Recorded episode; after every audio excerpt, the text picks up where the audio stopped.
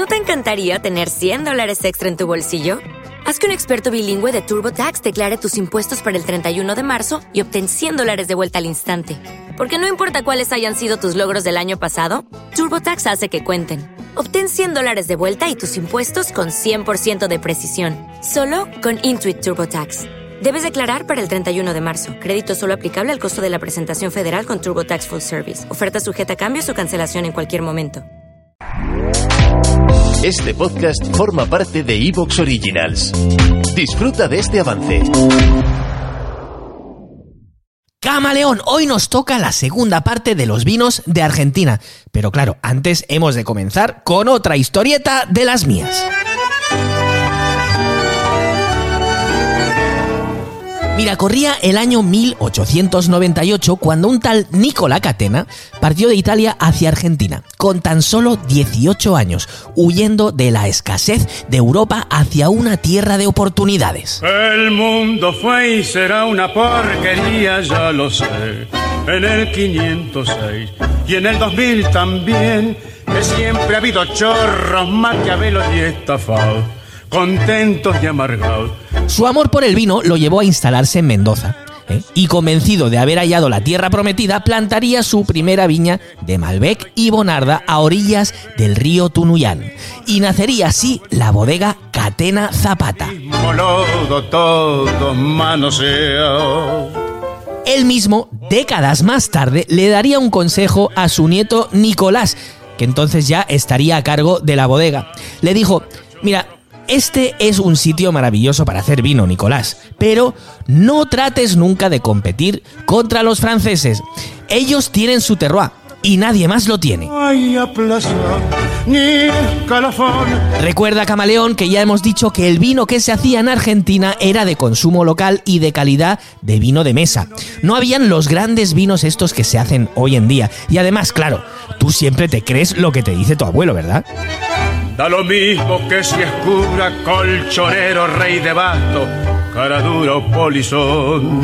Pues bien, no fue este el caso, porque en la década de los 80, este nieto, Nicolás Catena, esta tercera generación, desoiría el consejo de su abuelo al conocer casualmente en California a Robert Mondavi, que le explicó todo aquello de la batalla que ya hemos contado aquí del juicio de París, en la que los vinos californianos vencieron a los franceses en una cata a ciegas organizado por franceses y con jueces franceses.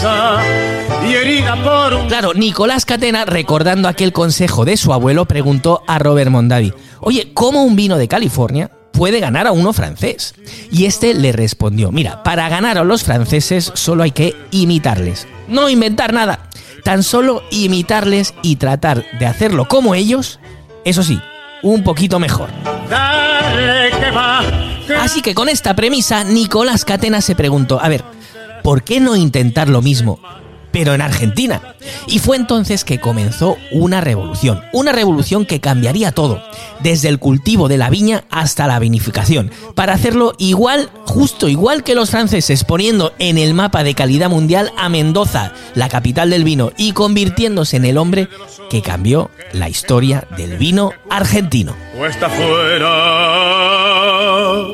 de la ley. Bien, Camaleón, pues hemos conocido dos historias, dos historias de las dos bodegas pioneras en Argentina. Bodega Norton, que explicamos el otro día, y Bodega Catena Zapata. Y te las he querido contar porque creo que son muy representativas de la historia del vino de este país. Esa historia de inmigrantes llegados de Italia en busca de oportunidades, ¿eh? esa capacidad por empezar y vencer las situaciones más adversas al principio, ese querer transmitir a las siguientes generaciones pues su amor por la empresa ¿eh? y por el territorio donde están y finalmente ayudando a que Argentina esté por fin en la vanguardia del mundo del vino de calidad. Y de eso mismo, camaleón, de territorio y de vinos, pues hablaremos hoy, porque si me acompañas vamos a repasar las regiones vitivinícolas más importantes de Argentina.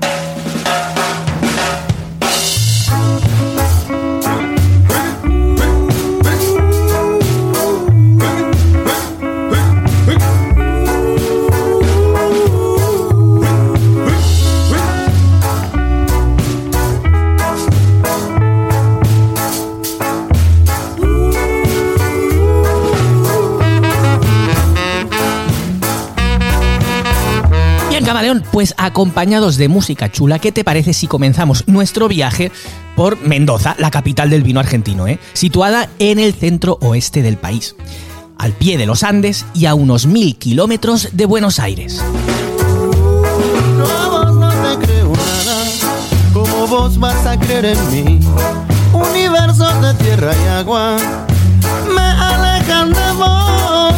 Aquí, Camaleón, la altitud es una de las características más importantes del terroir mendocino.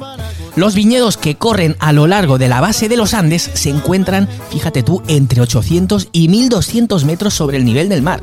Y es esta altitud, que ya habíamos dicho, la que modera el clima cálido y seco de la región.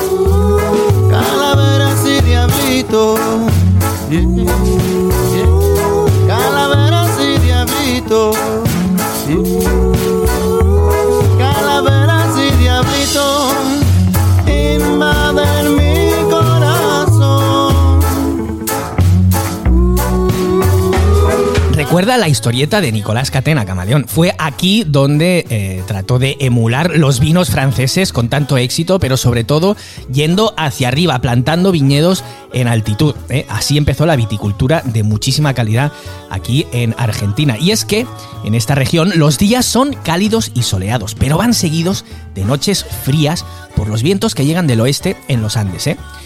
Es esto lo que llamamos amplitud térmica. De hecho, Camaleón, Argentina tiene la mayor amplitud térmica del mundo. Sí, sí, ¿eh? esa temperatura, esa diferencia de temperatura entre el día y la noche, aquí es la mayor del mundo. En el norte y en Mendoza, debido a la altitud, y en el sur, debido a la latitud, ¿eh? que luego hablaremos.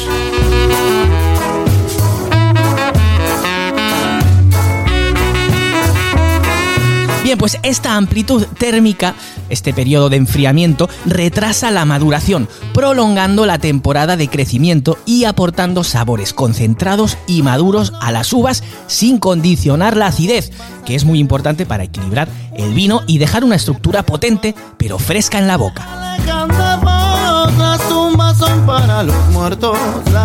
Otra característica de Mendoza y del país en general es la falta de lluvia. Necesitamos regar como agua de mayo, nunca mejor dicho. Así que ese riego es facilitado por los ríos que atraviesan la región, incluido el propio río Mendoza, que baja de las montañas. Esta falta de lluvia, pero el abastecimiento de agua por riego, permite dos cosas. Una, controlar los rendimientos para que no sean demasiado bajos, ¿eh? que ya de por sí lo son aquí en esta, en esta tierra. Y dos, recoger las uvas de acuerdo con la madurez en lugar de dejarse llevar por los caprichos del clima. ¿Qué significa esto? Pues el sueño de cualquier viticultor y enólogo camaleón, cosechas predecibles.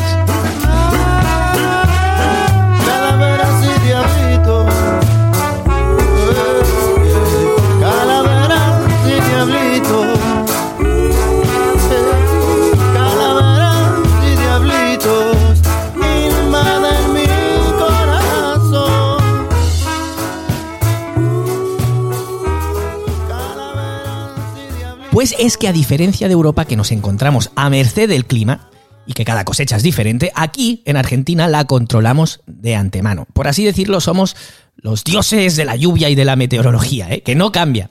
Y eso nos lleva a una calidad constante de un año a otro.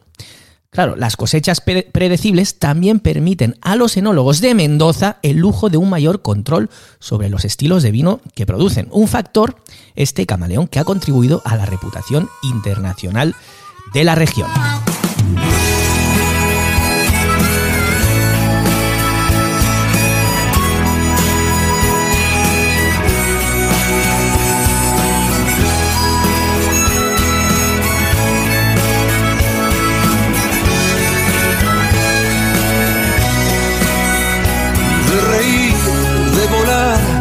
Vamos ahora con los suelos. El suelo de Mendoza, tan importante los suelos para entender los vinos, ¿verdad, camaleón? Pues aquí son de origen andino, obviamente, y han sido depositados durante miles de años por los ríos de la región. Estos suelos rocosos y arenosos tienen poca materia orgánica y son de buen drenaje, de drenaje libre que se llama, ¿vale? Lo que los hace secos y de baja fertilidad. Una sola duda me puede matar. Es esa baja fertilidad, camaleón, eh, mm, seguido con la escasez de agua, que da ese poco rendimiento, esos pocos kilos por uva en esta región. ¿eh? Y es que este tipo de suelo es perfecto para la viticultura. Las vides, fíjate, se ven obligadas a trabajar duro para obtener hidratación y nutrientes. Y entonces producirán, pues eso, bayas pequeñas y concentradas, ya lo habíamos dicho, ¿eh? Los vinos producidos a partir de uvas cultivadas en estos suelos son súper estructurados, es decir, potentes, ¿eh? con taninos firmes, aunque maduros. Y eso sí tienen una mineralidad distinta que a menudo se atribuye a este suelo. ¿De dónde sos? ¿A dónde vas? Y después, ¿qué vendrá? Bien, pues Mendoza, al ser la capital del vino, donde comenzó esta revolución de calidad en Argentina, y donde es donde se basan los mejores y más conocidos productores. ¿eh? Tienen los viñedos más viejos, en especial de Malbec, plantados en los años 70 finales y 80. La prosperidad en un envase vacío. Pero claro, no solo hay Malbec aquí, Camaleón, ¿eh? aunque sin duda es la, la reina, ¿no? La protagonista. Pero dependiendo de dónde nos encontremos en Mendoza, quizá por las condiciones nos convendrá más plantar otra variedad. Por eso también hay que hablar de subregiones dentro de Mendoza.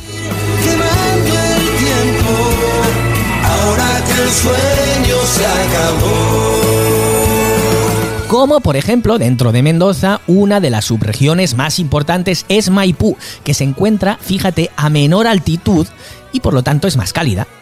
Y además tiene un tipo de suelo diferente, con más grava, por eso es tierra de Cabernet Sauvignon y Syrah. Y si encima nos vamos a menor altitud, plantaremos Bonarda, más que Malbec. ¿Entiendes, no? Eso sí, dependiendo de las condiciones, pues nos vamos a adaptar nosotros y plantamos la variedad que mejor resultado nos da. Otra de las subregiones más importantes y con más fama dentro de Mendoza es Luján de Cuyo. Aquí, esto sí, Camaleón, es territorio Malbec, ¿eh? y donde se suelen encontrar las bodegas más famosas de la región. Los viñedos más altos de todo Mendoza los encontramos en la subregión de Tupungato, donde las bajas temperaturas en- en viñedos tan altos nos permiten producir maravillosos vinos de Chardonnay. Claro que sí, también hay buenos blancos en Argentina, así que mírate bien esta región si buscas un buen vino blanco. Por último, Camaleón, comentarte que el foco de atención hoy en día, ahora mismo, está puesto en Valle de Uco, una subregión...